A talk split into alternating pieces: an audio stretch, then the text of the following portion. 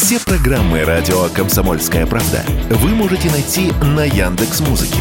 Ищите раздел вашей любимой передачи и подписывайтесь, чтобы не пропустить новый выпуск. Радио КП на Яндекс Музыке. Это удобно, просто и всегда интересно. Был бы повод. Здравствуйте, я Михаил Антонов, и эта программа «Был бы повод» 20 июня на календаре, и рассказ о событиях, которые происходили в этот день, но в разные годы, ждет вас сегодняшняя передача.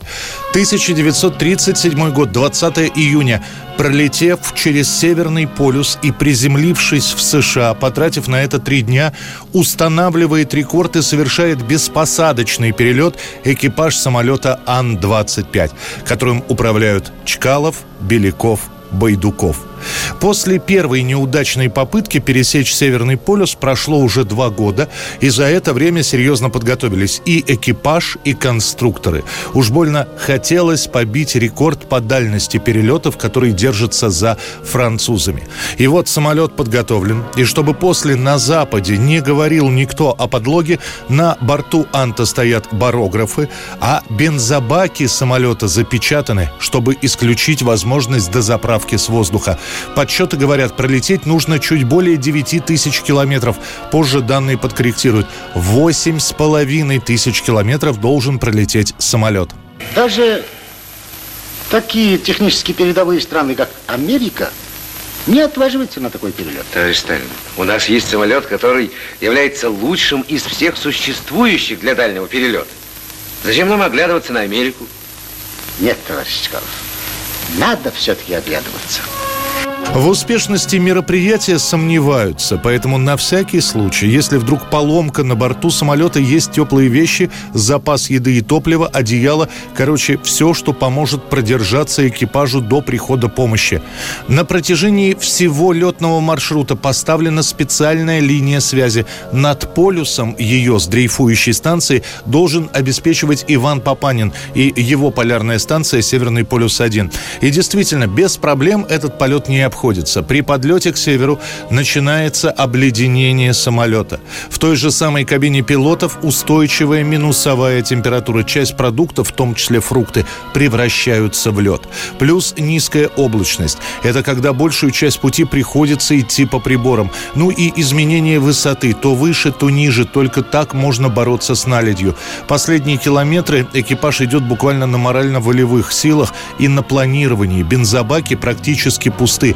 Позже скажут, что из пяти с лишним тысяч литров топлива останется совсем малость – 77 литров. На крыльях вот этого самолета, через холод, разделяющий нас, мы пронесли привет от многомиллионного нашего народа великому американскому народу. Американцы встретят советский экипаж как настоящих героев. Президент Рузвельт принимает участников перелета в овальном кабинете Белого дома, отведя на общение два часа вместо запланированных 15 минут. 1947 год, 20 июня, радиостанции США сообщают, гангстерские войны в Америке продолжаются. Очередная жертва – 41-летний гангстер, создатель Лас-Вегаса Бакси Сигал.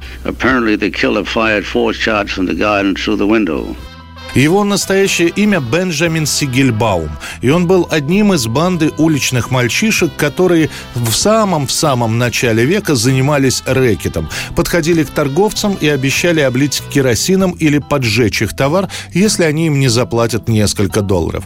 Через какое-то время эта небольшая банда Бруклина привлекает внимание крупных боссов.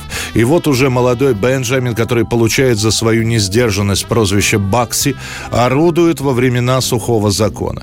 Его банда занимается азартными играми, бутлегерством, борьбой с конкурентами, и вскоре имена Мейера Лански, Голландца Шульца, Бакси Сигала знакомы очень многим. Так проходит молодость. Сигел уже женат, довольно обеспечен, и ему вовсе не хочется ассоциироваться с гангстерами, и уж тем более иметь проблемы с законом. Согласно популярному мифу, идея заняться легальным и горным бизнесом пришла к Бакси Сигалу в начале начале 1940-х, когда он приезжал мимо Лас-Вегаса и якобы решил превратить его во второе Монте-Карло. Тем более, что в американском штате Невада были разрешены азартные игры. Бен, что за тема с пустыней? Мы что, бедуины? Причем тут пустыня? Речь идет об отеле. О таком месте, где азартные игры будут разрешены. Это моя судьба. Лас-Вегас. Отель посреди пустыни Мохаве? В 500 милях от ближайшего нужника? Суть в том, что его интересуют не деньги, а сама идея. Бакси Сигал находит партнеров и вкладывает все имеющиеся свои собственные средства и деньги, которые ему дают приятели, в бизнес. Строится отель «Фламинго», открываются новые казино, однако перерасход денег таков, что партнеры собираются на экстренное совещание и неожиданно приходят к выводу, что Бакси – присваивает себе их деньги. Но он ворует у нас, мэр. Я в курсе проблем Бенни. А еще я в курсе, что многих из нас не было бы тут, если бы не преданность Бенни и готовность заступаться за нас. Добрые слова в честь Бакси сказано, а дальше начинается фраза «это бизнес и ничего личного». Бакси приговорен. Обвинения в растрате достаточно для того, чтобы его убить, но бывшие партнеры предлагают посмотреть, а будет ли вообще вот эта идея с казино приносить прибыль. И прибыль действительно появляется, но это уже никак не повлияет на приговор. Бакси Сигал будет расстрелян неизвестным через окно, когда сам он будет сидеть в небольшом бунгало и читать газеты. На похороны Бакси Сигала придут только немногочисленные родственники. Никто из его бывших сообщников не захочет попрощаться с легендарным гангстером. 1963 год, 20 июня. Спустя 9 месяцев после завершения Карибского кризиса двумя странами, Советским Союзом и США, принимается решение создать оперативную линию прямой связи между Кремлем и Белым домом. Эта линия войдет в историю под названием «Горячая линия Вашингтон-Москва». Господин президент, горячая линия связи с Советским Союзом готова. Окей. Okay.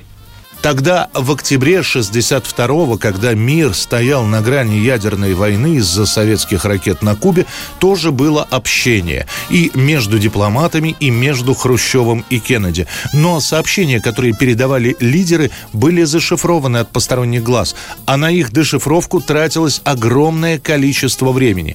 Тогда решено было сделать защищенную телефонную линию, которая прокладывается по маршруту Вашингтон, Лондон, Копенгаген, Стокгольм, Стокгольм, Хельсинки, Москва. Доступ к этой линии имеют только ограниченные лица, которые перед тем, как приступить к работе, подписывают кучу документов о неразглашении, а после еще какое-то время находятся под присмотром спецслужб. Телефонная линия будет существовать 10 лет. Дальше перейдут на спутниковую связь. 1972 год, 20 июня. Теперь среднее образование – это не нечто из ряда вон выходящее, вполне обыденное явление в Советском Союзе. Но школьные реформы еще не закончены, ведь именно в этот день выходит постановление Совета министров СССР. Полное название постановления следующее – о завершении перехода ко всеобщему среднему образованию молодежи и дальнейшем развитии общеобразовательной школы. В постановлении буквально говорится, государство заинтересовано в образованных людях. Просто так уйти после 7-8 класса и устроиться на работу теперь не так просто. Страна рассчитывает, что тот школьник, который покинул школу в 14-15 лет, пойдет не учеником мастера на завод, а отправится получать новую специальность в ПТУ или техникум. А там как раз и десятилетку параллельно завершит и будет уже на выходе 18 18-летний юноша или девушка с дипломом о среднем специальном образовании. Если бы в ПТУ устроить день открытых дверей для школьных учителей, они бы наверняка не узнали своих прежних воспитанников. Загляните в их школьные характеристики. Ни к одному из предметов интереса не имел, не проявлял усердия в труде. Теперь кажется, что речь идет совсем о других людях. Ну и самое главное, именно с этого момента вводится тот самый минимум для обучения. Человек обязан отучиться 8 классов. Дальше уже по желанию. Учителям практически запрещается ставить годовые двойки. Не поощряются двойки в четверти. Учителям за это могли поставить на вид и сказать, дескать, это вы виноваты, плохо учите. Было отменено исключение из школы как наказание. Чтобы это произошло, необходимо было получить реальный срок, то есть совершить преступление. Ну и начинают активно продвигать учебу в профессиональных технических училищах ПТУ. Создаются фильмы, пишутся статьи и книги, однако термин «ПТУшник» как нечто уничижительное, ущербное, так и останется в общем употреблении. Мне бы хотелось прежде всего поздравить первый курс новичков, которых мы сегодня принимаем в резерв рабочего класса завода имени Орджоникидзе. Это была программа «Был бы повод» и рассказ о событиях, которые происходили в этот день, 20 июня, но в разные годы. Очередной выпуск завтра. В студии был Михаил Антонов. До встречи. «Был бы повод»